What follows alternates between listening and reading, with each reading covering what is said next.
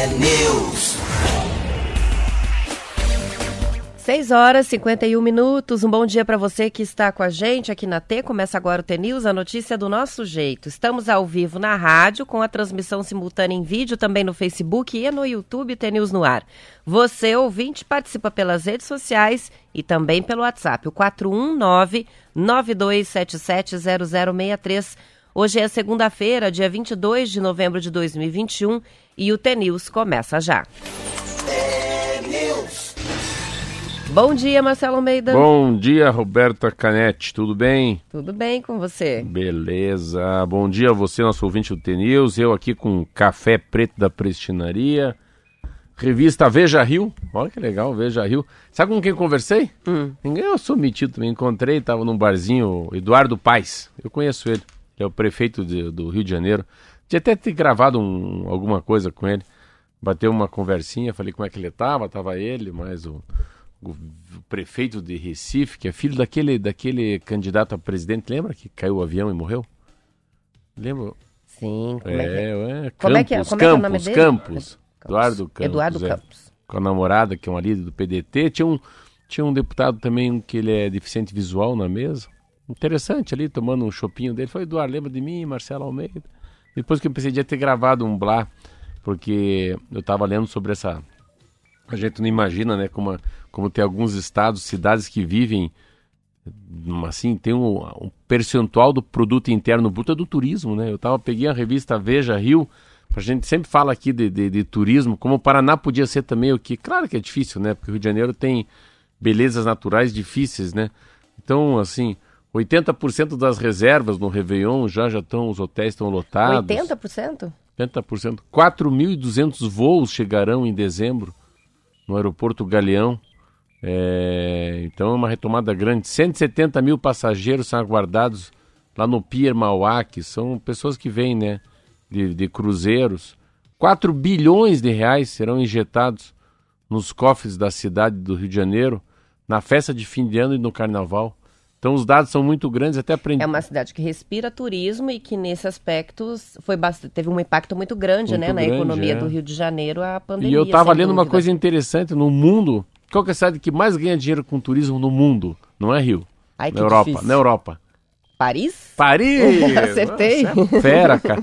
10% do produto interno bruto da, deles é no Rio de Janeiro, é menos de 5%. É o tal do, do turismo. Turismo. Muito legal.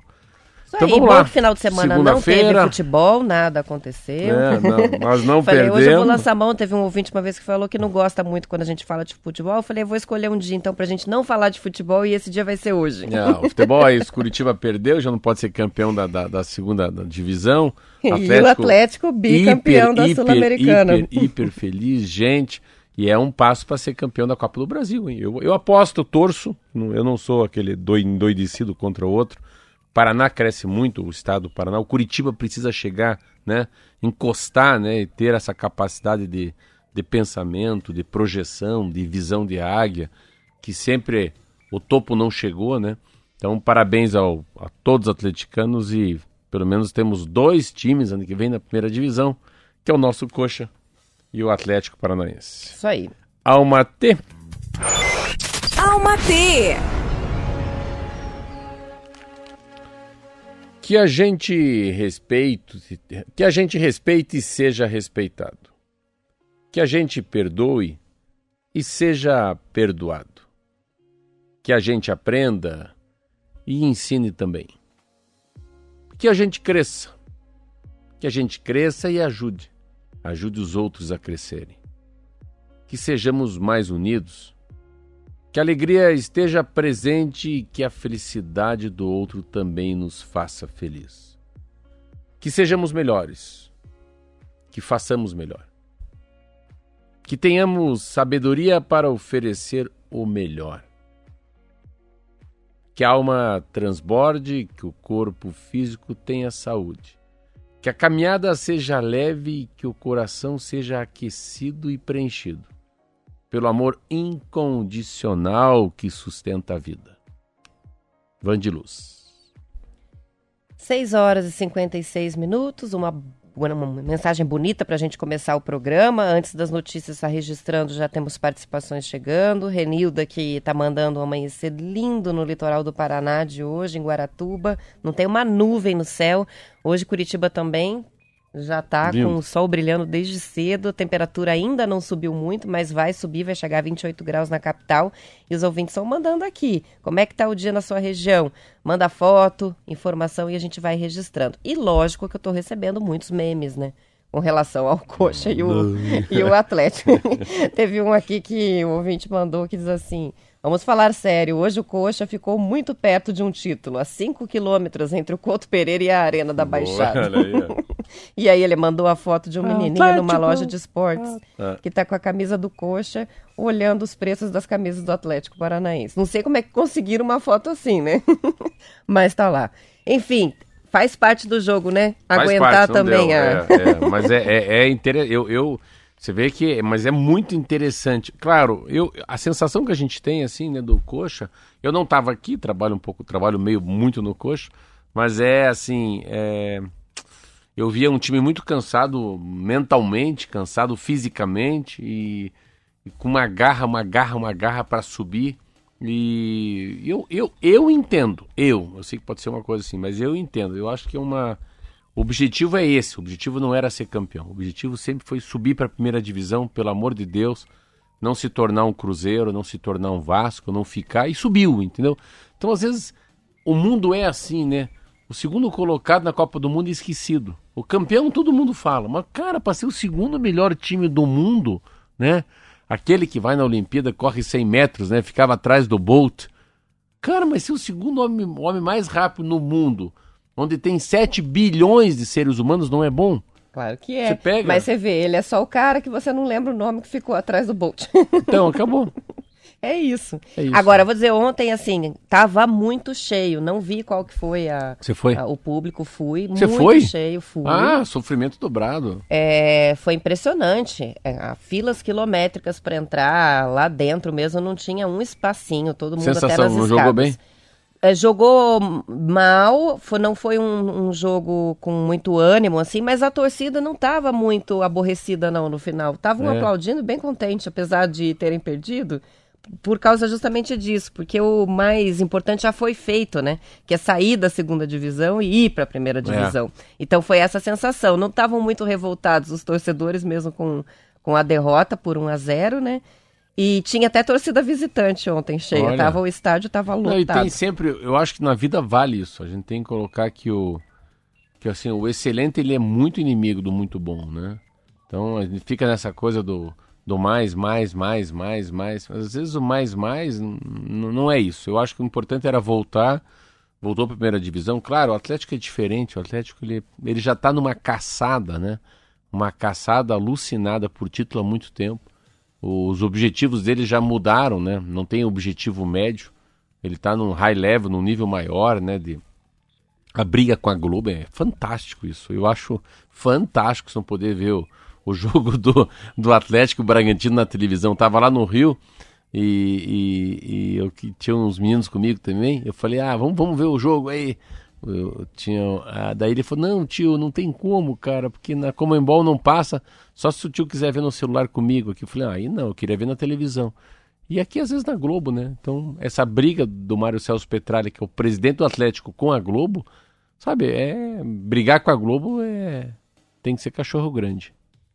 Isso aí, são sete horas em ponto e vamos para o noticiário. Bora. Se o combate à corrupção dominou os debates nas eleições em 2018, Marcelo, as propostas econômicas para melhorar a renda da população, aumentar o emprego e reduzir a pobreza é que devem ser tema da campanha de 2022. Analistas ouvidos pela reportagem do Estadão apontam o trio formado por desemprego, pandemia e inflação como determinante para a corrosão da renda dos brasileiros e, por isso, vai ser preciso falar sobre eles. O debate se acelerou depois que o presidente Jair Bolsonaro bancou um benefício de 400 reais para o novo programa social, o Auxílio Brasil, e acenou com as outras benesses que podem ampliar a popularidade até o ano que vem. Mesmo contrário à vacinação contra a Covid, o presidente aprovou o plano de imunizar toda a população adulta com uma dose de reforço em 2022. A estratégia seria apagar o carimbo de que o governo foi responsável pelo atraso na vacinação deste ano. Bruno Soler, que é cientista político e sócio do Instituto Travessia, que ajuda a traçar estratégias de campanha, disse que a questão econômica vai ser central nas eleições porque é o que está afetando a vida das pessoas. Segundo ele, o ponto-chave será ver como as candidaturas vão criar um projeto de resgate econômico do país que atinja diretamente a vida das pessoas. Uma, uma eleição de, de, muita criatividade. Eu acho que é uma eleição que sai dos grandes números, né? É uma eleição que não pode, exemplo, prometer que vai fazer a, a ferrovia, que vai ligar o, a, o Atlântico ao Pacífico, como exemplo.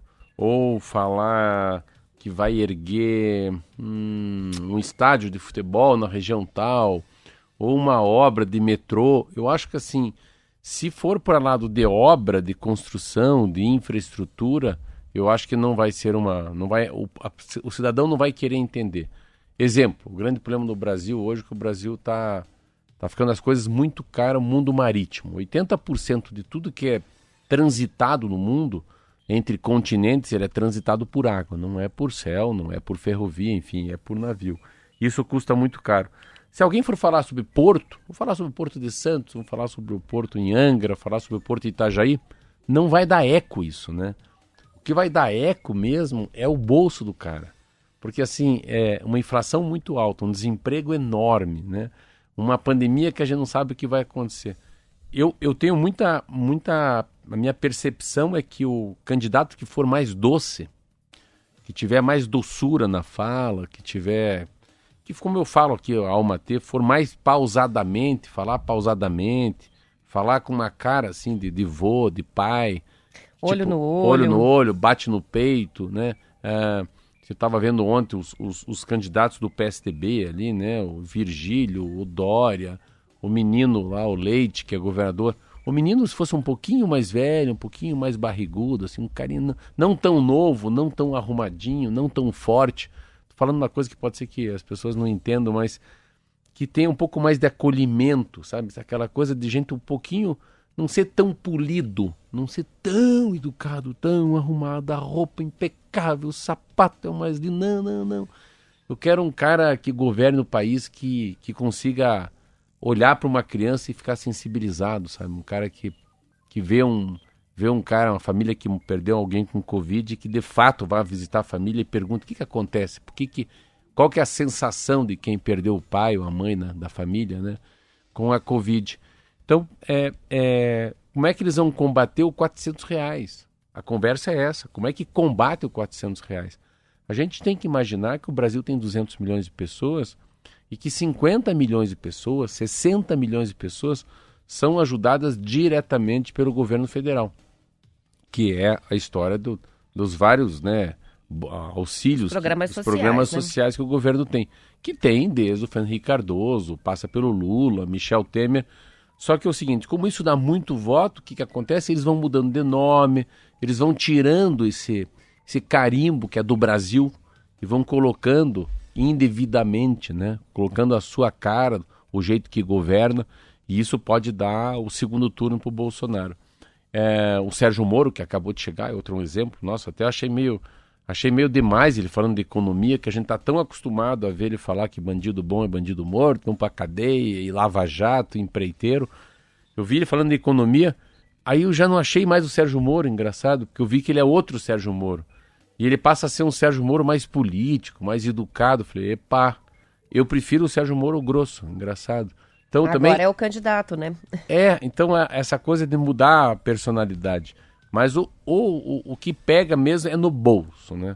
Eu lembro uma vez que tinha um, um amigo meu que mexia com política e falava: o, o, cidadão vota naquele que dá condições dele no domingo comer, comer um franguinho com farofa de ovo, né? Ou que pode ter a oportunidade de uma vez cada 15 dias comprar lá um, uma costela e fazer e comprar uma cerveja, uma sobremesa. Então é muito ligado a quanto pobre está o brasileiro, né? Então, se eles prometerem alguma coisa, conseguirem ter uma conversa, uma mensagem, que o 400 reais não é, é o governo que faz, não é o próprio Bolsonaro. Eu acho, eu acho que o Bolsonaro está numa situação muito boa em relação a essa aprovação porque a Câmara Federal também aprovou, né? Fizeram uma mudança nos precatórios e 60 milhões de pessoas vão receber, já estão recebendo aí um auxílio aí emergencial no ticket médio de 230 reais, mas algumas famílias vão ganhar 400 reais por mês e é num período eleitoral, que é outra coisa ridícula, né? Porque não faz muito tempo, vai fazer até dezembro de 2022. Isso aí, são 7 horas e 7 minutos e no mês de outubro, pela primeira vez em um ano e meio, as maiores operadoras de shoppings do Brasil conseguiram vender mais do que antes da pandemia. Aliança Sonai, BR Malls, Iguatemi e Multiplan vinham registrando quedas nas vendas dos lojistas desde a crise sanitária fechou o comércio e, em seguida, permitiu a abertura aos pouquinhos. Com o avanço da vacinação e o fim das restrições, o quadro se inverteu. Em outubro, essas empresas tiveram um crescimento nas vendas em relação ao mesmo mês de 2019, em termos nominais, ou seja, sem considerar a inflação do período. E o crescimento ficou entre 10% e 15% conforme a empresa. A virada já era mais ou menos esperada, uma vez que o crescimento das vendas vinha acontecendo nos últimos meses de modo proporcional à liberação dos shoppings. Paralelamente, a inadimplência dos lojistas e os espaços vagos dos shoppings foram diminuindo pouco a pouco. A pergunta que fica agora, Marcela, é se os negócios vão permanecer saudáveis em meio à piora da economia brasileira, com os juros e a inflação alta. Na visão dos empresários, a expectativa é de desempenho muito forte nas vendas neste fim de ano, com a Black Friday e o Natal. Para o próximo, aí param dúvidas. A reportagem é do Estadão. Ah, é um contingenciamento, bens duráveis, né? Os bens duráveis que a gente fala, né? A geladeira, o fogão, o micro-ondas. Ah, uma sensação que essa linha branca vai pegar muito forte. Ah, e o serviço, né? É muito difícil saber. Eu acho que tem, como eu falo, tem um, um armazenamento, um contingenciamento de muita coisa, né? Durante dois anos. Cada um nas suas condições. Mas é óbvio que vai ter uma. É assim, é, é óbvio que vai vender muito frango, vai vender muito panetone, muito em, comparando com 2020. Não dá nem para comparar com 2020, né? Eu acho que vai ser um número abaixo de 2019, porque dezembro de 2019 o mundo estava rodando muito forte. Eu lembro que eu falava muito aqui da. Pelo menos do meu ramo, que é a minha padaria, as nossas padarias, minha e do Fábio, e que era assim, uma loucura. Tava assim, janeiro e fevereiro. Eu lembro quando eu tinha até, eu ganhei um, ganhei um chocolate lá de uma moça chamada Linda que cuida dos nossos números. Falou: ó, esses dois meses somados é a primeira vez que vocês passam desse valor. Então, somou janeiro e fevereiro. Eu lembro que era 12 de março, mas menos ela deu até uma caixa de chocolate, dando parabéns para nós em relação ao, ao lucro, ao faturamento que a gente teve.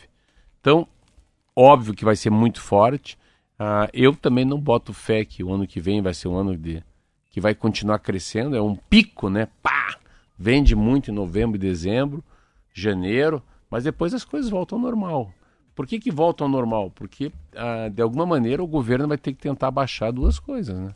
A gasolina e a inflação. É. E o que estava represado aí de demanda de compras já vão comprar agora, né? Nesse período do ano. Então não é. fica muita coisa para o ano que vem também. O que, o que eu tem, digo, né, é. o, o pós-pandemia, né? a gente já está começando isso. Tem que fazer, eu estava lendo uma matéria ontem muito legal, que é um cara chamado, ele é, ele é, ele é, ele é fundador de uma empresa chamada Farfetech. Farfetech é um português que, que há muitos anos atrás ele encontrou uma maneira de, de ligar todas as grandes marcas de luxo do mundo. Então é Louis Vuitton, a Hermelion não tem Gucci, Calvin Klein, todas essas lojas grandes do mundo, com joias, H. Stern. Ele estava falando que ele estava fazendo uma, uma, entendendo como é que é a vida da, da, das empresas, né? Ele estava dizendo que a cada 10 empresas, nove empresas fecham em três anos. Então você vê como é difícil você abrir o teu comércio e continuar com uma longevidade. E eu sempre penso nisso, a pessoa vai lá, guarda 20 paus, 30 pau, 40 mil reais, reúne tudo que tem na vida, 50 mil reais, empresta e abre alguma coisa. Dali três anos fechou. Então, é um país pós-pandemia, com uma economia fraca, com uma inflação altíssima, com uma eleição aí, batendo ano que vem, tem eleição para presidente da República, que muita gente vai acabando não. Se tem condições, não faz, né? Eu, particularmente, estou fazendo isso. Eu não. Eu gostaria, eu gostaria de crescer muito mais. Eu tenho uma marca enorme, minha padaria é um troço fenomenal a força que tem, o nome dela. É como fosse um, um Volkswagen nos É uma carros. super grife. É uma super grife. Eu tenho uma, uma Rádio T. Rádio T é uma grife. É uma grife. O cara fala assim, ah, seu Marcelo da Rádio T. A Rádio T é muito maior do que eu. Não é eu que fiz a Rádio T, a Rádio T que faz a gente. E a minha pa- pa- padaria é a mesma coisa, é ela que me faz, não é eu que faço ela. Mas eu acho que tem que ter cautela, muito, muito caldo de galinha e bolacha de água e sal. É, Temperança. não se é temperança, não se animar com o que vai acontecer no final desse ano. São 7 horas e 12 minutos. Vamos para um rápido intervalo. Já voltamos com mais notícias.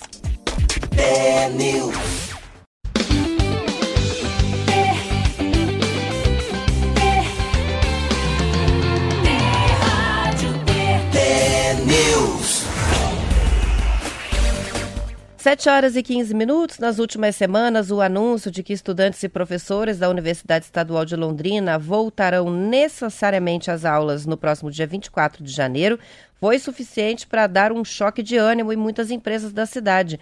A estimativa é de que haja entre 40 mil e 50 mil estudantes de ensino superior em Londrina e uma parcela deles deixou a cidade neste período, afetando principalmente o transporte coletivo, setor de alimentação, a movimentação dos bares, o aluguel de chácaras para festas. Segundo explicou a Folha de Londrina, o consultor da Associação Comercial, o Marcos Rambalducci. Enquanto a UEL funcionou apenas no modelo de ensino à distância desde o início da pandemia, as universidades privadas já incorporaram as atividades presenciais desde o começo deste ano. Mas a reportagem apurou que a movimentação nos campi da Unopar, Unifil, PUC e Unicesumar estão muito abaixo do normal, com a grande maioria dos estudantes e professores optando por atividades remotas.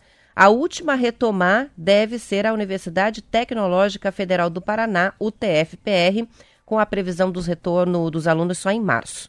Com o anúncio do retorno das presenciais na UEL em janeiro, o mercado voltou a se animar. Aumentou já a procura por imóveis de um, dois quartos para locação.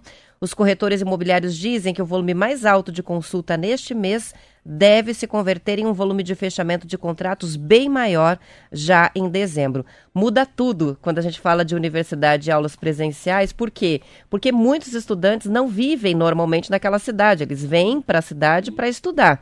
E durante aquele período ficam, né, é, morando sozinhos ou com colegas, tem uma movimentação específica. É, há uma fuga mesmo. Na pandemia houve uma fuga desses estudantes das cidades que são as cidades bases né, das universidades. Por quê? Sem aulas presenciais, voltaram para casa dos pais. E agora que estão retomando né, essas atividades é, nas cidades onde ficam as universidades. Ah, a educação é o grande pilar, né? É educação e turismo, né? Esses dois, mas educação é o grande pilar. A gente tem que sempre imaginar um estudante, assim, como eu tive. Eu tive filho que estudou fora, fora do Brasil, podia ser fora da minha cidade, daí você coloca. Primeira coisa que vai, vamos lá, é o transporte, né? Para viajar. Então vai até essa cidade, estuda lá, também tem que se locomover na própria cidade. Alimentação do filho. Então, né?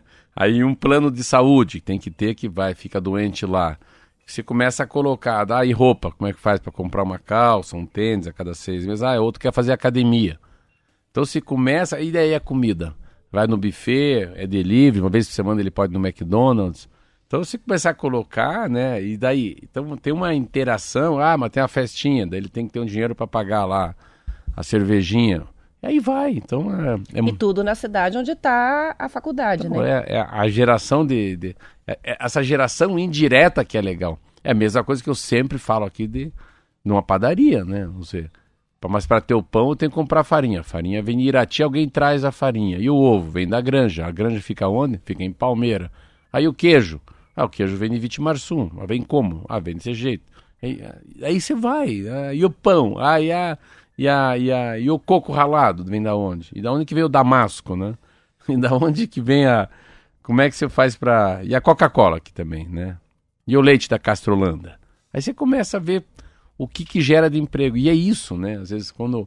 ah, exemplo, eu, eu tenho dinheiro, eu tenho meu dinheiro, eu sou empresário, eu tenho dinheiro parado no banco.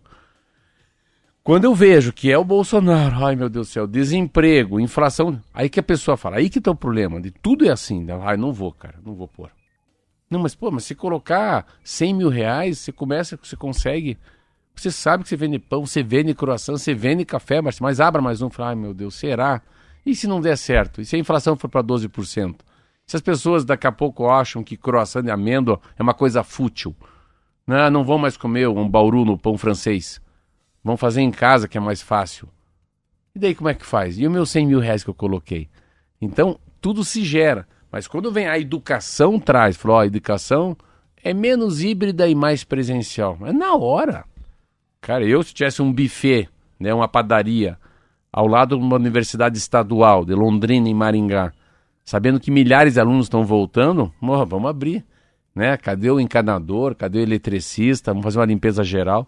Aí então, vale é o investimento, né? E é interessante a gente ter essa visão, porque a, o dinheiro que gera, eu sei porque eu tenho 100 funcionários, é muito legal pagar imposto, é muito legal carteira de trabalho. A sensação de empregar pessoas, de olhar no olhar de verdade, falar, Marcelo, Fábio, graças a Deus, cara, vocês existem. Tô tão feliz de poder trabalhar. Que privilégio acordar e vir aqui na padaria, vender pão, falar com as pessoas, interagir. Aí o outro sai do salão, já vira barista, o barista já vai para a cozinha, o cozinheiro vira padeiro. Então essa, essa movimentação, essa dança, né? Como fosse uma dança de vocações, né? É muito interessante. Então, quando você começa. E essa é a sensação, a sensação da locomotiva, né? Eu voltei do Rio ontem. Meu Deus do céu, meu Deus do céu, que tinha de gente naquele aeroporto. Falei, meu Deus do céu, o que, que é isso? Então é isso. Então é. E começa, os que têm mais grana vão viajando, os que têm menos grana vão trabalhando, os que. Tudo vai puxando, né? Cada um na sua. no seu quadrado, como a gente diz, né? Pensa a hora que voltar os shows, né? Né? Pensa a hora que voltar show. Que já estão em tese liberados, mas que agora que o pessoal da área de eventos está organizando os primeiros eventos da volta, né? É, mas já está liberada é. a realização de é, shows. Que ano que vem pode, vai ter essa movimentação. E a, e a, gente que tem influência, eu sei que eu falo aqui com milhares de, de paranaenses, uh, e é uma, uma, dica, cara, não tire a máscara. Assim, olha, eu falo para vocês Ontem porque eu confesso eu faço que eu fiquei porque... preocupada no estádio com isso, Marcelo. Ah, Ontem, não. com o calor que estava, já estava mais difícil para as pessoas hum. ficarem de máscara não, e o pessoal estava tirando bastante lá, a máscara. Lá já estão havaiando no pé. Não, estádio de futebol. Mas daí não é o cidadão que vai no estádio. Daí aí a gente tem que pensar que é uma abertura de estádio no mundo né, de futebol. Mas, é, independentemente do que tiver de regra, não tire. Por que não tire? Se, a, parece que está longe, mas está perto.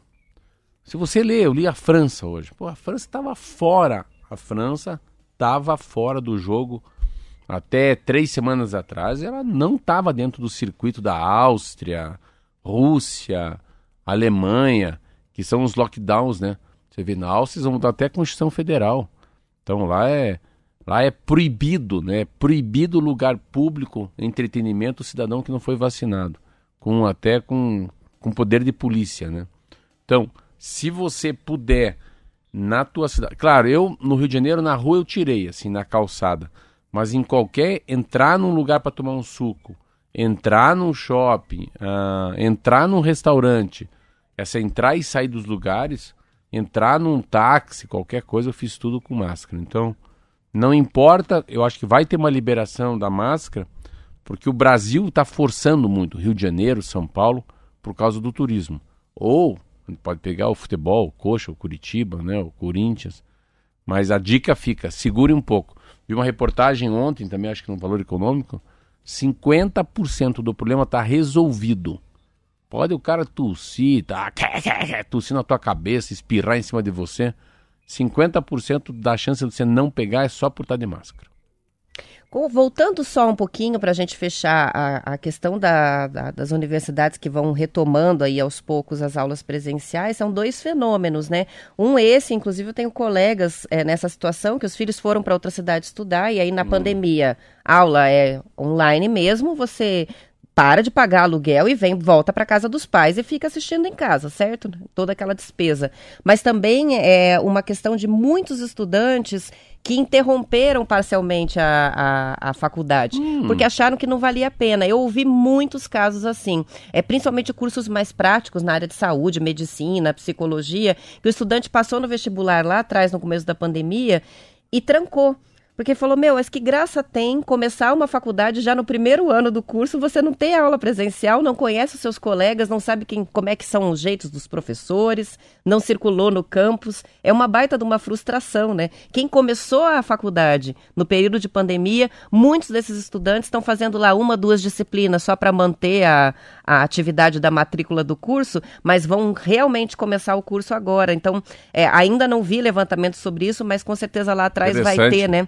sobre como isso vai atrasar a formatura dos estudantes que entraram na pandemia e que não vão fazer lá. Se são cinco anos, vão fazer em seis ou até mais, né? É, Sete vê, anos. É, não é nem novo normal, é o normal deles. Porque é diferente da escola. A escola, ok, mas pense, você entrar numa faculdade, você não vai para a faculdade. Você vai ficar lá dois anos dentro de casa estudando de forma virtual. É muito difícil. Olha que interessante que você está falando. Eu vou pegar um gancho, vou para um outro mundo que a gente não vai falar muito hoje, mas eu li muito sobre, a, sobre o Enem. E a mesma coisa com o Enem. A pandemia fez muita gente nem tentar o curso técnico ou faculdade. Olha que eu estava lendo assim. Assim, nosso futuro depende da capacitar os jovens. Ó, entre jovens de 18 a 24 anos de idade, que somam 20 milhões de pessoas, 4 milhões, que é 20%, não concluíram o ensino médio e já saíram da escola. 4 dos, dos 20 milhões. E 2 milhões ainda estão tentando terminar esse ciclo. Dentre os 14 milhões que terminaram o ensino médio agora, 5 milhões estão cursando uma faculdade, ao passo que 9 milhões não está estudando mais. 14 milhões, pense isso, terminam o ensino médio. Desses, 9 milhões não vão mais fazer nada. Não vão para lugar nenhum. Nenhum. Aí, pelo mesmo tempo, mas ao mesmo, na mesma folha, tem o emprego do futuro, que precisa de ser muito perpicaz, muita inteligência, tecnologia de alta performance, automação. O cara. É. E a qualificação que é. esses estudantes não vão ter mais, porque não vão continuar os estudos, né? Então, a queda, Marcelo, foi de quase 21% no número de inscritos do Enem inscritos, esse né? ano. E a, a Carta Capital fez um cálculo aqui um pouco mais refinado. A queda entre os estudantes pobres foi de 77%. Foram os estudantes mais carentes, né, com menos dinheiro, menos recursos, é que desistiram, mais de dar continuidade aos estudos por conta da, da, da, pandemia. Um Enem que teve uma queda bem brutal é. aí no número de inscritos. Vai, vai, ter muita coisa. A gente vai, a gente vai ler, vai ter muita, muita coisa para ler, para entender sobre esse gap. Gap é uma diferença, né? Esse vácuo de dois anos sem escola. O que, que vai acontecer numa criança de 7 anos, de 10 anos, de 15 anos. Mas esse do Enem assim, é muito forte. E ontem eu vi o cara do Enem falando, meu Deus do céu, nada contra. Eu vou bater agora aqui. Que estranho um ministro falando. Eu vi um homem falando com uma tela azul sobre o Enem. Mas me deu uma. Eu, a, a, a, não empatia era tão grande por ele que eu mudei, mudei de canal rapidamente. Falei, ah, não quero ver esse cara falando assim. Daí hoje eu já li novamente que, né? Novamente falaram de, de gênero. Já foi um Enem que pegou assuntos que não era para pegar, já politizaram muito, né? Aí ficam esses fundamentalistas falando, mas enfim, a gente está falando aqui da perspectiva para os jovens num Brasil que vinha meia boca e que traz uma Covid e que tira uma pequena oportunidade que os pobres tinham, deixa ele mais longe ainda, né, de uma faculdade ou de um curso técnico. É como a gente fala muito sobre esse assunto lá em casa, porque eu tenho, né, estudante fazendo, com meu filho mais velho, né, fazendo ENEM, prestando vestibular, né. O que os professores é, dele dizem e já desde o início do ano estão reforçando é que dificilmente vai haver uma oportunidade igual a essa para quem está na, na, na, na, guerra ali, né? Para quem está estudando, para conseguir, quem conseguiu manter um ritmo de estudo para fazer o vestibular. Porque muita gente desistiu no meio do caminho e tem todos esses aspectos que a gente está vendo aí até no Enem, né? É. Mudou o plano de vida de muitos estudantes. Então a concorrência, em geral, esse ano, está mais baixa nos principais vestibulares do país também, não só no Enem. Olha Veja que impacto, né? É. Quantas coisas mudaram é, com, é. A, com a pandemia e a gente vai tendo esse desdobramento aos poucos para todas as áreas. É. A da educação ensino superior foi muito grande. Mas antes de terminar, é uma coisa interessante que eu li nessa matéria desse cara que fala, que é um homem que liga todas as marcas grandes do mundo, é um português. Mas ele fala muita coisa legal, né? Ele fala em relação esse novo mundo do mercado, da moda. Ele fala uma coisa que é linda, que as pessoas, que os intelectuais não gostam de moda. As pessoas não gostam de falar de moda. E a moda é uma das poucas coisas que são individuais, porque todo mundo está vendo o mesmo Netflix. todo mundo está usando máscara, todo mundo lê o mesmo romance, todo mundo visita o mesmo museu. Mas que a maneira de se vestir é única. Se o cara quer sair com roupa de bolinha, roupa listrada, com a calça rasgada, é do jeito de dele ser. É uma super expressão, é chega uma... a ser artístico a às vezes, dele. a sua criatividade, o estilo. É uma forma de se expressar, não é? É. Muito mais do que o protocolo de tal tá ou não tá arrumado, é você se expressar com através das roupas, através do cabelo, é com a sua criatividade. É um negócio bem é, interessante. Então, você vê, a moda. Pra, antes de acabar, ih, 729. Como tem, ele fala isso, dentro de uma crise terrível, tem tanta oportunidade se a gente tiver uma visão um pouco mais, mais suave para o mundo novo, né? Pós-Covid. Mas agora são 7 horas e 30 minutos. Vamos que vamos? Vamos que vamos. A gente termina a edição estadual, depois intervalo as notícias de cada região. Continuamos ao vivo até às 8 no YouTube e Facebook. E amanhã, às 10 para as 7, estaremos de volta. Até amanhã.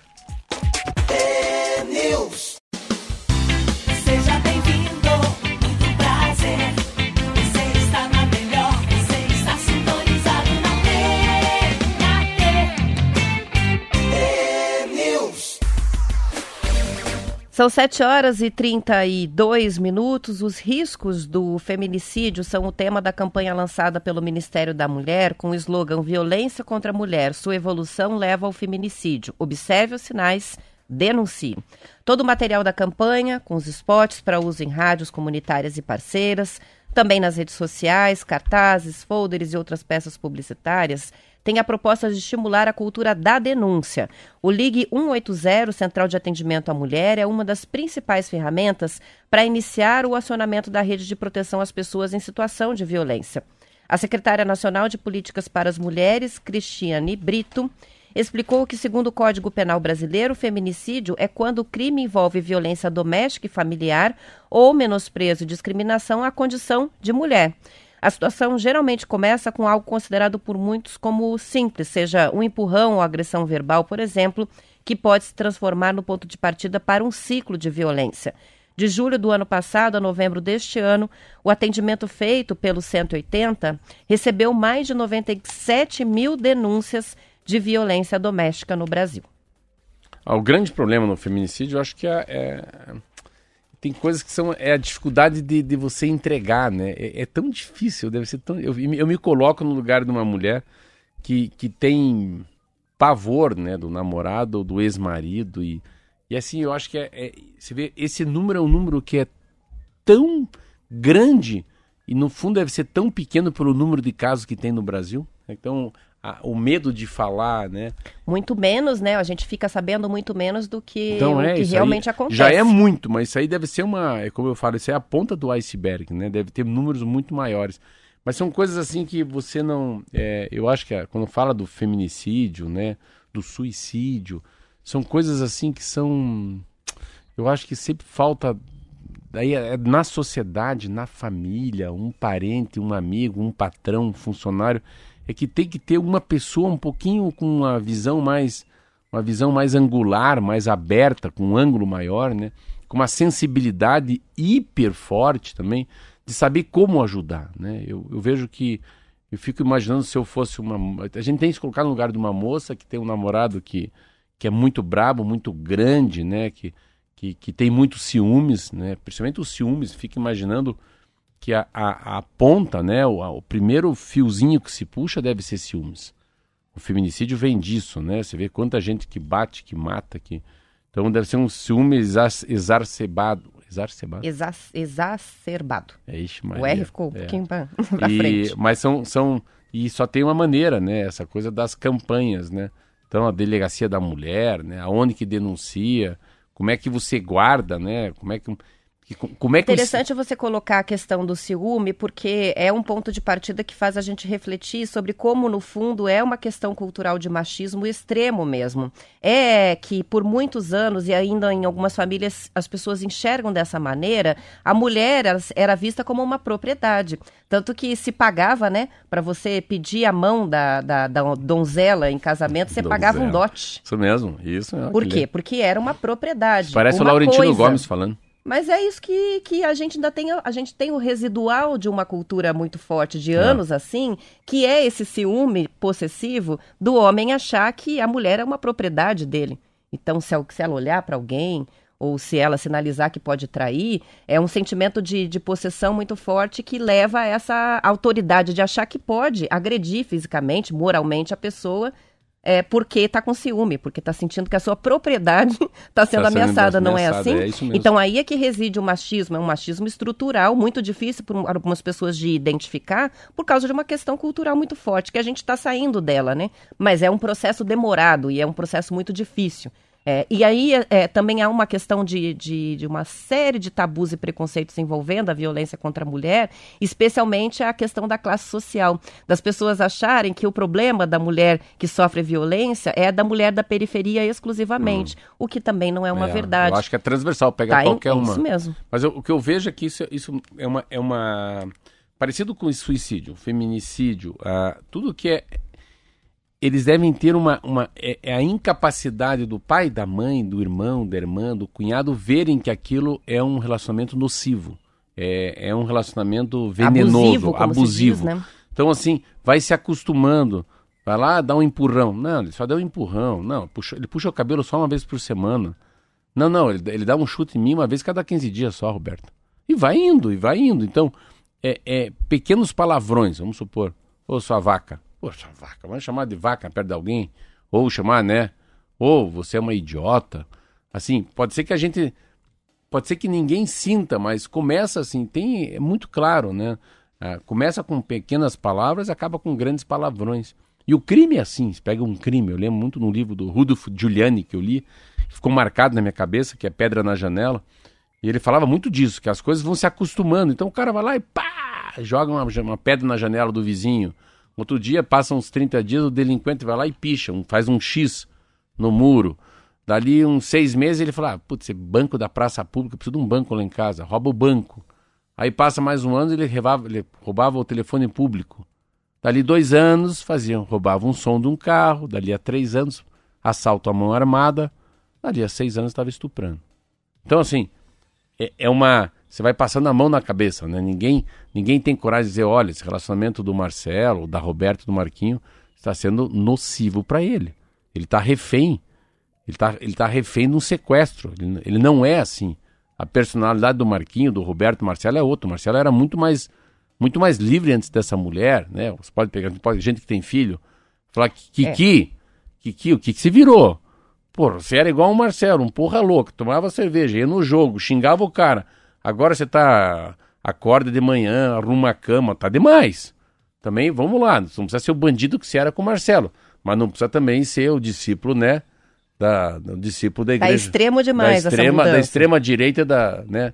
Você tá muito corola. Carola, né, que fala, né? Carola. Então, então, mas é, eu acho que é um assunto que eu, se fosse moça, né, estivesse passando por isso, o que eu acho que é importante é ter a confidencialidade. Isso que eu, ficar, eu ficaria muito com medo de entregar um namorado meu, um noivo meu, na mão do Estado, o Estado não fazer direito o trabalho também, né, Roberta, né? E não... esse é o, é o, no fundo, é a grande insegurança da denúncia, tá, reside aí, né?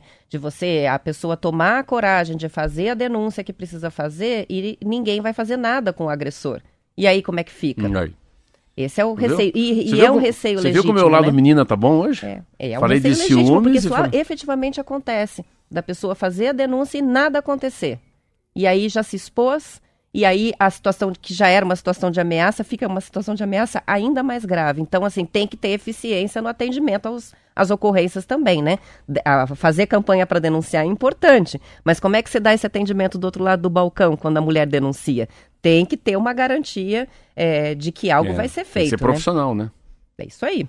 São 7 horas e 40 minutos, várias participações chegando. Joaquim de São José dos Pinhais está com a gente. A gente tem o João Paulo de Irati, que mandou uma foto aérea do estádio com a partida do Atlético, bem vazio, e realmente estava, né? A torcida atleticana foi para o Uruguai, muita gente foi, mas só quem tinha condições de pagar uma passagem muito cara e um ingresso muito caro. E ele diz: é uma vergonha o que a Comembol está fazendo com o futebol em nosso continente. Isso reflete a verdade, não reflete a nossa realidade, né? Não somos Europa. É uma vergonha o valor dos ingressos das finais da Sul-Americana, final da Libertadores. Tomara que um dia volte a ser como antes, um É. jogo de duas finais e acessível, né, aos torcedores. Eu, eu- eu não sei qual que é a regra também. Eu vi, parece que são, é, foram 5 mil pessoas, até, até é bastante, mesmo, mas foram os afortunados. Mas naquele estádio enorme, É, ficou é um- meia é- dúzia é de gato pingado. né? É um monumental? Sim. Ah, então é um estádio para 70 mil pessoas, 60. É o Maracanã do Uruguai, né? É o maior estádio que eles têm, um dos maiores da América do Sul. O que você vê, eu não sei, Roberto, qual que é a regra para isso, assim. Vamos pegar assim, eu sei que a É final o da- centenário, foi no centenário. centenário. É mais centenário monumental. Acho que usa É essa isso aí, palavra. né? Ah, é, É. verdade. Mas assim, vamos pegar lá a, a, a final da, da, da- do, do Champion, Champion League lá. Então, Champions League. Champions League. É num, ah, vai ser em Tóquio. Tem muito disso, é num país, na Turquia. Então, qual que vai ser? O campeão das Américas contra o campeão da Europa, né? Vai ser aonde? Ah, vão jogar em, na, na Escócia. Geralmente é um jogo em país que os dois não têm não tem nada. Então, assim, é, eu, eu tô acreditando que difícil mudar essa regra que o último jogo tem que ser num país diferente. É isso que acontece no mundo.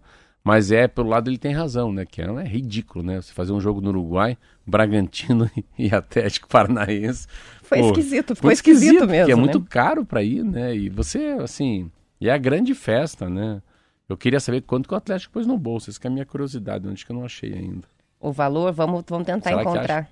eu valor. lembro que você falou, sabia? Eu lembro que tem alguma coisa que eu acho que é 50 paus, 50 milhões, 53, se for mais de 50 milhões se for campeão da Copa do Brasil. Que essa eu quero assistir, Atlético Mineiro e 37 milhões. O Atlético embolsou esse céu. final de semana aí, com a final, Meu Deus do céu. com o título, né? Pensa 37 37 milhões. mais 50 é por quase 100 milhões no bolso esse ano. A estratégia do time é inteligentíssima, na verdade, né? isso é coisa grande. vai, no, vai nos campeonatos Não, que ele dão não dinheiro joga, pro clube. Ele não joga a rede para pegar peixe pequeno. É só para pegar peixe grande. E assim vai ficando cada vez maior É. o peixão. São 7 horas e 42 minutos e com previsão de encerrar as atividades até fim do ano, as duas unidades do hipermercado Extra de Curitiba estão fazendo liquidação de estoques. De acordo com a Gazeta do Povo, tanto a loja no Alto da 15 quanto na Água Verde eh, tem para os frequentadores placas informando sobre o fechamento e as promoções enquanto durarem os estoques. Produtos como eletrônicos, bicicletas estão com descontos de até 50%. Em um comunicado à imprensa, o Grupo Pão de Açúcar, que é proprietário da bandeira Extra Hiper, informou que as unidades do Extra em questão já estão em liquidação de queima de estoque com descontos nas categorias eletro, bazar e têxtil e que todo sortimento vai ser liquidado de forma gradual até dezembro deste ano.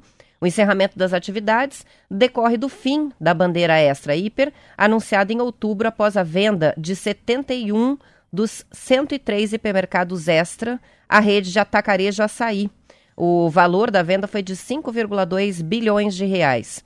Os grupos ainda não divulgaram quais lojas fazem parte do acordo, que deve ser oficializado apenas em dezembro. Das unidades não envolvidas no negócio, 28 vão ser transformadas em pão de açúcar e mercado extra, e quatro vão fechar em definitivo. O destino das lojas de Curitiba ainda é incerto. Mais uma, né? Mais um fechamento.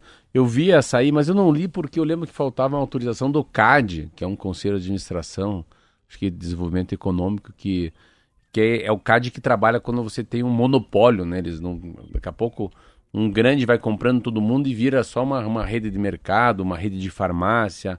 Isso acontece na aviação. E, e eu vejo muito açaí, esse açaí fora, de, fora do Paraná. Vários estados que eu fui com Curitiba, eu vi esse, esse, esse atacadista chamado Açaí, com dois S, assim. Bem interessante. Mas é. Eu não, engraçado que o Extra não, não fez parte da minha vida. Fala assim, Mercado das Bandeiras fez, Paraty fez, fez. Pão de Açúcar Para também. mim fez muito, por quê? Porque eu trabalhava do lado de um extra lá do Alto da 15. Hum. A Rádio CBN, a sede é na esquina, né? Então era só dar dois Ela é passos, essa. já estava no extra. Então, claro que a- quando você está perto, é, trabalha perto, você acaba comprando no supermercado que é mas, mais mão, mas, né? mas ele é um supermercado. Ele, fo- ele fosse um Angelone, como fosse um festival, não? Ou ele, Ele é tem um- parecido com o Carrefour, porque Ah, pelos então. departamentos que tem lá dentro, tem muito vestuário também, como, como tem o Carrefour e já não tem, o, por exemplo, o Angelone, né? É. A parte de vestuário. Eu não Tem lembro, até é, é uma- eu tenho sempre uma dificuldade de entender o que é atacarejo. Eles falam muito nas matérias atacarejo, mas eu sempre tenho preguiça de procurar. Um dia, assim, eu acho que o atacarejo é atacado com varejo, né? É, Eu, eu fico imaginando que deve ser esse mulfatão, é um atacarejo, né? Ó, a- o atacarejo é um neologismo, uma palavra nova que designa uma forma de comércio que reúne os atributos das duas formas tradicionais, o atacado e do varejo. É um mix das duas coisas. Então, imagino que, assim, venda por quantidade com desconto aplicado, se você leva um número de unidades, que é a, a venda atacado, mas também oferece as opções normais varejo. de um supermercado, de um hipermercado, né? Então, é, é basicamente isso. Não, não esclareceu muito, mas é isso. É um misto dos dois tá, modelos. Tá dada a informação para quem está em Curitiba nos ouvindo e se quiser matar saudades, né? Ou passe no extra porque vai fechar. É isso, Vai né? fechar, então estão liquidando lá os estoques, é, especialmente essa parte de eletrônicos, é, pode valer a pena, né? Com desconto de 50%, Mas que tão- é o, A o gente- apelo A deles. gente tá chegando perto do Black, do Black Friday, né? Super perto, é sexta-feira agora já. Nessa sexta? É nessa sexta-feira a Black Friday. Então, Posso fazer uma pergunta? ah, Você vai? eu não. Eu não. eu não Marquinhos, tenho nenhuma compra pendente na minha lista, então eu não estou fazendo pesquisa de preço de nada, então não faz sentido eu comprar, porque senão vai ser com Só tem certeza a conta compra. pendente. Só contas pendentes. O Marquinho, o Marquinho vai- vai concordou comprar? aqui. Não? Também É. não. Não, não vou na Black Friday. E você, ouvinte, vai? Vamos saber deles também. São 7 horas e 47 minutos. Vamos falar um pouquinho de alimentação. Uma questão né, que intri- intriga a ciência, sempre intrigou e também leigos. Por que, que algumas pessoas vivem tanto, né, mais de 100 anos, por exemplo? Um artigo escrito pelo cientista Fernando Reinac, publicado pelo Estadão, aborda essa questão citando uma área que vem chamando muito a atenção dos pesquisadores e que foi mencionada aqui é, no TNews pelo psiquiatra Kleber Ferreira, de Guarapuava, quando ele veio conversar com a gente sobre a prevenção do suicídio. São ah, os micro-organismos que habitam o intestino ur- humano. Esses micro-organismos têm influência até na saúde mental, como ele contou aqui. Em relação à longevidade, já se sabe que ela se deve a uma combinação de fatores que vão da constituição genética à alimentação, hábitos de vida, estresse e até poluição. Agora foi descoberta uma possível relação entre a longevidade e, a mic- e a micro, o microbioma intestinal. Já se sabe que os bichinhos que habitam o intestino mudam ao longo da vida, dependem da alimentação e podem ser alterados com remédios. Esses micro-organismos destroem ou modificam os alimentos que a gente ingere, facilitando a absorção né, dos nutrientes e produzindo moléculas benéficas. O artigo do Estadão fala sobre uma pesquisa que está sendo feita com japoneses centenários e que identificou no intestino dos idosos bactérias capazes de produzir antibióticos. Falta saber se a presença dos antibióticos é parte da explicação para a longevidade deles. Se isso for comprovado, talvez um dia seja possível colonizar o intestino das pessoas com os micro-organismos. Para quê? Para alongar a vida. É muito louco, porque ele fala de micro-organismo, ele fala de um bioma, né? Uma flora. É o bioma, né? É uma, é uma floresta, como fosse os seus animais, com Um suas, habitat. o seu habitat. E ele fala do micro, fala da floresta e fala de antibiótico. Essa matéria é tão louca, tão louca que. E é, e é tão óbvia ao mesmo tempo. O que eles estão dizendo é o seguinte: se a gente colocasse, se a gente.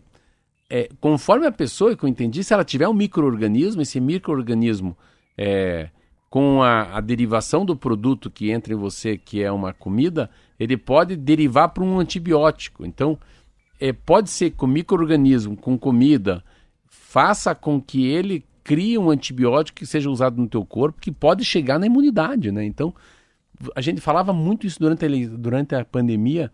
Pô, que tipo de exercício a gente tem que fazer? Será que quem tiver a barriga mais sarada tem mais dificuldade de pegar Covid? Será que o cara que tiver uma taxa de ômega 3 acima do que tinha um cidadão no começo do século 20 aguenta um pouquinho mais um H1N1? É, o que, que não deveria se comer se quiser tentar evitar daqui para frente um câncer de cólon, né? Um câncer no, ah, no intestino grosso, intestino fino. Então, você vê quanta informação que a gente pode ter e, e que máquina louca, né? Que floresta amazônica que é esse intestino nosso. Eu lembro aqui quando ele falou da, da, da, da história da, da, da- do exercício com a, com a digestão, né? Como vai, vai digerir uma comida, por isso que a pessoa, o cara está enfesado, faz três dias que não vai no banheiro. Como essa ligação da barriga, do poder digestivo muda as pessoas, porque é ele que cria, né? Você vê, é, é, é o prazer, né? Um, a, a, testosterona, a endorfina, tudo que é ina, né? Ele falou né, na, na, entrevista aqui não só sobre a questão dos, do, dos micro-organismos, da flora intestinal, mas também sobre a conexão entre o cérebro e o intestino, é, lembra? Então é. falava sobre a presença dos neurônios intestinais é. e da produção de neurotransmissores, e aí que chega nessas substâncias, né, que é. fazem o bem-estar, que faz a gente se sentir é, saciado, disposto, como o intestino Isso. funciona como um segundo cérebro. É, é, é, igual a panturrilha. A panturrilha é o segundo coração, né? A panturrilha, contemplando a panturrilha, ah, é? claro. Os caras têm a, a, panturrilha começa a inchar por causa da veia, né, da panturrilha. E a mesma coisa quando você lê um, um livro sobre gula que também tem isso, que a, a ligação que tem os neurônios da barriga, numa membrana que cobre o estômago, a barriga da gente, com a membrana que está na cabeça. Então, por que, que a pessoa às vezes tá, é gordo? Porque ele come muito rápido em 20 minutos. Mas se a pessoa comer em 20 minutos pausadamente, come, mastiga 20 vezes, larga o garfo e a faca, toma uma aguinha, olha o Globo Esporte, come a segunda, em 20 minutos, independentemente quantas garfadas ele der, ele começa a querer dar, dar uma ânsia de vômito. Por quê? Porque 20 minutos, em média, é o tempo que leva para a barriga avisar a cabeça que está cheia. Então, são os neurônios da barriga que avisam a cabeça que você já comeu bastante. Ou seja, se você comer devagarinho, você vai comer pouco. Porque é só aquilo que você precisa mesmo, não precisa daquela quantidade, né? Então, se você coloca a goela abaixo, não mastiga, você, você vai se entupir. Então, então no fundo, o gordo, a gente que come demais, às vezes, a gente come mais do que necessita. Para comer equilibradamente, tem que esperar que a barriga avise a cabeça e não a cabeça, a cabeça avise a barriga. Às vezes eu falo para os meninos quando estou comendo muito Verdade? rápido, eu falo, dá o tempo aí que o cérebro não vai conseguir computar que é você está comendo é nessa velocidade. É, é. Come mais devagarinho para dar tempo de dizer, não, beleza, encheu. E não comer a mais do que precisa, né? Isso aí. São 7 horas e 52 minutos, vamos para o intervalo, já voltamos. Bora.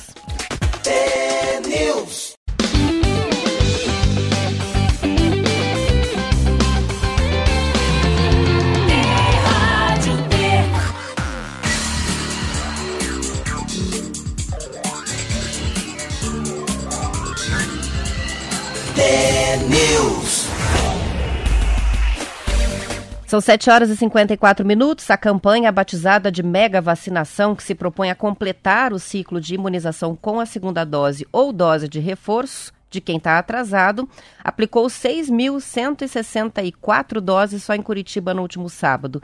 A do Ministério da Saúde ocorreu simultaneamente em outras cinco capitais selecionadas para participar do mutirão: São Paulo, Manaus, Brasília, Rio de Janeiro e Salvador. A secretária municipal de saúde de Curitiba, Márcia Sulac, explicou que quem não pôde comparecer no sábado pode buscar os pontos de vacinação em qualquer dia dessa semana, já que Curitiba tem mantido a, a repescagem contínua para segunda dose e dose de reforço. De acordo com os dados da secretaria, a capital paranaense tem uma baixa taxa de faltosos de segunda dose, menos de 6%, eh, de pessoas que estavam já no prazo para a segunda aplicação até 16 de novembro e ainda não compareceram. Isso corresponde a um pouco menos de 83 mil pessoas que já poderiam e ainda não finalizaram o ciclo. Ainda segundo a secretaria, parte dos que apareceram como faltosos também já podem ter tomado a segunda dose em outro município. A secretaria lembrou que atualmente 80% dos casos graves e óbitos ocorrem em pessoas que não completaram o esquema vacinal ou não tomaram nenhuma dose da vacina. A Márcia Ursulac falou também no final de semana, Marcelo, que hum. a, o governo federal, o Ministério da Saúde, confirmou a chegada de um lote das vacinas da Johnson, a Janssen, né, na sexta-feira, e que está para receber até amanhã esse lote para fazer a convocação da segunda dose da vacina Janssen em Curitiba a partir de quarta ou quinta-feira. Então, isso é uma, uma notícia que saiu aí no final de semana, ainda não há confirmação se quarta ou quinta, mas serve de alerta aí, principalmente aos nossos motoristas ouvintes, que vai ter convocação da segunda dose da Janssen, possivelmente para essa semana já em Curitiba. Que maravilha, hein? Não sei para quem eu falei que você ia se vacinar. Eu falei, não, acho que a Roberta é vacinada aí no final de novembro. Hein? É provavelmente você já nessa semana, porque a minha dose da Janssen já passou bem mais de dois meses que eu tomei, então é, vão, na verdade, convocar praticamente todos que é. tomaram essa vacina, né? Dois meses? Muito mais, né? Muito mais. Pois é, mas é que o prazo é dois meses, então eles chamam para Ah, a o segunda é dose, então o meu passou Mas daí- e mas provavelmente você vai, vai tomar reforço depois de cinco, né? É, aí o reforço espera Cinco cinco, meses, da né? segunda dose É. para poder tomar o Mas reforço. eu acho que assim, você vê como, como eu. Tem um lado que eu acho que a, a, a, a gente, a gente não consegue sair de uma coisa que a gente tinha que sair. Tudo bem, tem vacinação, tem álcool gel, álcool em gel, tem isolamento social, mas não tem testagem. O problema é testagem, assim, tudo bem, é, é- era, é de fato a gente precisava é, saber a importância dos que não tomaram. A gente não precisa saber quem tomou, a gente precisa saber quem não tomou. Porque fica muito mais fácil a gente cuidar da, do ciclo da pandemia se a gente pegar a cachorrada que não tomou. É isso que é aí, né? Eu falo para os meus amigos. Eu conheço gente que não tomou. Eu falei, cara, eu conheço gente que não tomou. Inacreditável isso. Não vou aqui dizer quem é. Eu falei, mas caraca, o que, que você tem que fazer? A, a Europa está indo para um negócio muito forte que é proibição. Proibição de entretenimento, cinema, shopping, é, bar, restaurante e eventos esportivos. Porque, claro, só que nós aqui, você acabou de falar, que está para baixo de 6%, acho que é 5,95%, 5,87%. É, na comparação com É. parâmetros do mundo inteiro, Os isso é baixo, né? Os caras é 40% de uma cidade, né? Pensa isso. Então, os caras estão todos eles aí. Não tem, na Europa não tem nada, eu acho, não tem nada que tenha para cima de 80, 20%. É tudo para cima de 20% de número de pessoas que se negaram a tomar ou não tomaram a segunda. Então, ah, é muito legal, é muito legal. É, essa atrasada que o Brasil deu. É, é inacreditável chegar atrasado foi o momento certo. Né? A gente foi. É, é um país que está muito bem. Nossa, eu estava vendo Curitiba e Paraná, está muito bem ainda. Mas é aquela coisa da consciência, né? Da consciência de cada um de não tirar máscara agora. Meu Deus, eu acho que a gente está assim na. Quando chegar. Porque você falou que já está quase na imunidade de rebanho. Pelo menos a cidade já está, o estado não. Mas a cidade já a está. capital, sim. E também com essas descobertas, né? Com essas descobertas da Pfizer, essa descoberta que é uma descoberta chata, mas muito boa por um lado também, né? Senão você estava se enganando da Janssen Janssen. Com certeza. É, é. Tem que tomar o que é suficiente para proteger. Se É. mais uma vale, vamos lá. Se a de reforço vai deixar ainda mais protegido, É, e, e, e bora tomar aqui uma reforço. coisa que eu não queria falar, mas eu vou falar. Que assim, é, tomara que por trás disso não tenha a máfia do jaleco, né? Que a gente não esteja tomando vacina que não precisaria tomar. Acho que é ninguém fala disso. dificilmente, né? Porque vai muito dinheiro também, né? É, mas ninguém fala disso, assim, mas é assim. Tô falando agora a conspiração da conspiração. Vai que essa tua Janssen é o top do top do top. Não precisa segunda nem reforço. Entendeu? Mas você fica imaginando quando a gente fala isso pro mundo inteiro. O quanto dinheiro gira, né? E falar que você. Você é o maior exemplo que tem aqui dentro. Que a Roberta ia tomar uma e isso é fini. A Roberta vai tomar a segunda Janssen e a e reforço. mais a terceira. Então é, a capacidade era assim, a Roberta com uma injeção no braço, então tá resolvido. O que que é? 33% desse copo d'água mata a tua sede. Agora já não é mais. Você vai, tá no, você vai ter que tomar 99% do copo, Isso aí. porque são três. São 7 horas e 59 minutos. A gente vai terminando por aqui. Amanhã voltaremos às 10 para as 7 com mais notícias. Obrigada pelas participações, pela audiência. Bom início de semana e até amanhã. Até amanhã.